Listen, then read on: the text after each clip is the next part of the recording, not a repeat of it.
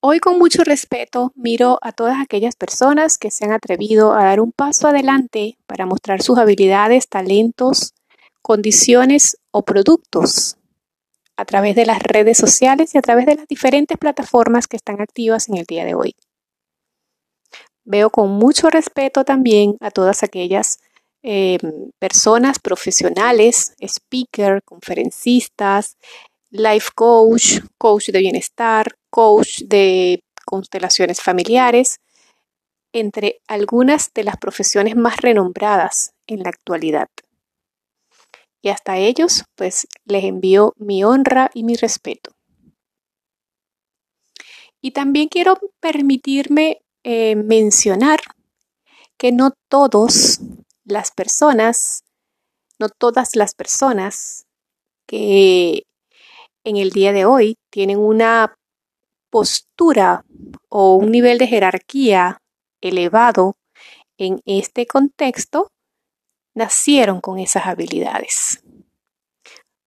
Muchos, por no decir que absolutamente todos los profesionales en el área que sea que nos desempeñemos, pasamos por el proceso de las fases del aprendizaje, según Abraham Maslow. La primera fase de ese proceso se llama incompetencia inconsciente, que es el espacio en el que nos encontramos donde no sabemos lo que no sabemos. Es decir, hay cosas que probablemente nosotros no sabemos, pero tampoco sabemos que no sabemos. Es como decir que un niño, cuando nace, él no sabe hablar, pero tampoco sabe que tiene que hablar o que puede hablar. Estoy llevándolo a la plataforma de yo formarme como conferencista, como speaker, como life coach, como terapeuta, como mentor o como cualquiera de estas otras actividades, pueden haber muchas cosas que yo en este proceso de formación estoy en desconocimiento de que no la sé. Y eso está bien porque todos estamos en un proceso de aprendizaje y todos en algún momento de nuestra vida, así sea el, la persona con el mayor renombre en su campo, seguramente debe haber algo que lo mantiene en la competencia inconsciente. Posteriormente tenemos el segundo proceso, que es la incompetencia consciente estoy en el mundo y wow, me doy cuenta de que hay cosas que debo aprender. Por ejemplo, si no quiero depender de un community manager, debo aprender a montar mis propios videos, a montar mis propios podcasts, a hacer mis propias publicaciones, mis propios diseños, entre otras cosas. Estoy consciente de que tengo esa incompetencia y en ese proceso me voy a ir formando para eh, prepararme y mostrarme de una manera más profesional ante los demás. Posteriormente viene el proceso de la competencia consciente, donde estoy en total y en absoluta capacidad de decir, estas son mis habilidades. Estoy consciente de que soy un buen un buen comunicador, de que tengo una buena dicción, de que tengo una buena retórica, de que hago excelentes diseños instruccionales y que tengo una maravillosa manera de facilitar el proceso de aprendizaje a otros, en el caso de un speaker o de un, de un conferencista.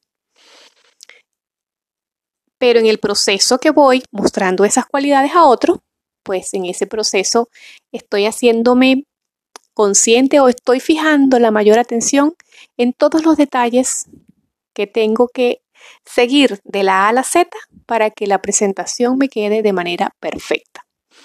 Y rigurosamente pues va a salir todo de manera correcta. Sin embargo, en algunos momentos pueden surgir algunos errores.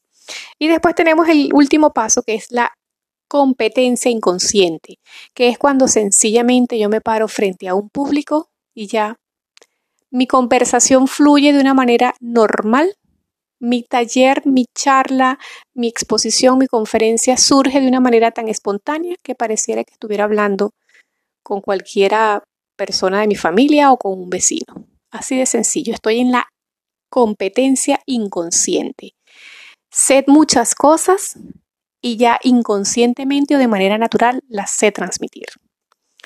En este contexto, creo que, como lo mencioné en un principio, muchos de los que hoy en día tienen una postura privilegiada en cualquiera de sus ámbitos, han tenido que pasar por estos cuatro procesos de aprendizaje.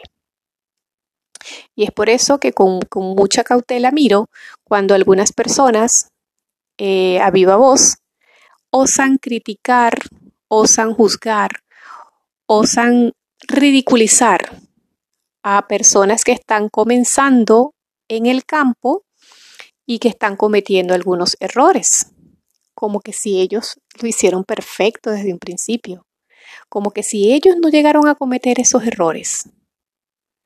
En este sentido, la, reflexión es que antes de nosotros mirar a las personas que están comenzando, a las personas que están em, por, lo, por lo menos o en algunos casos emprendiendo en los mismos sectores en el que yo me encuentro, tener un poquito de compasión, tener un poquito de empatía, porque yo también pasé por ese proceso. Yo también sé lo que, lo que, lo que se sufre y probablemente la incompetencia inconsciente que yo tuve no es la misma que puede estar teniendo esa persona en este momento.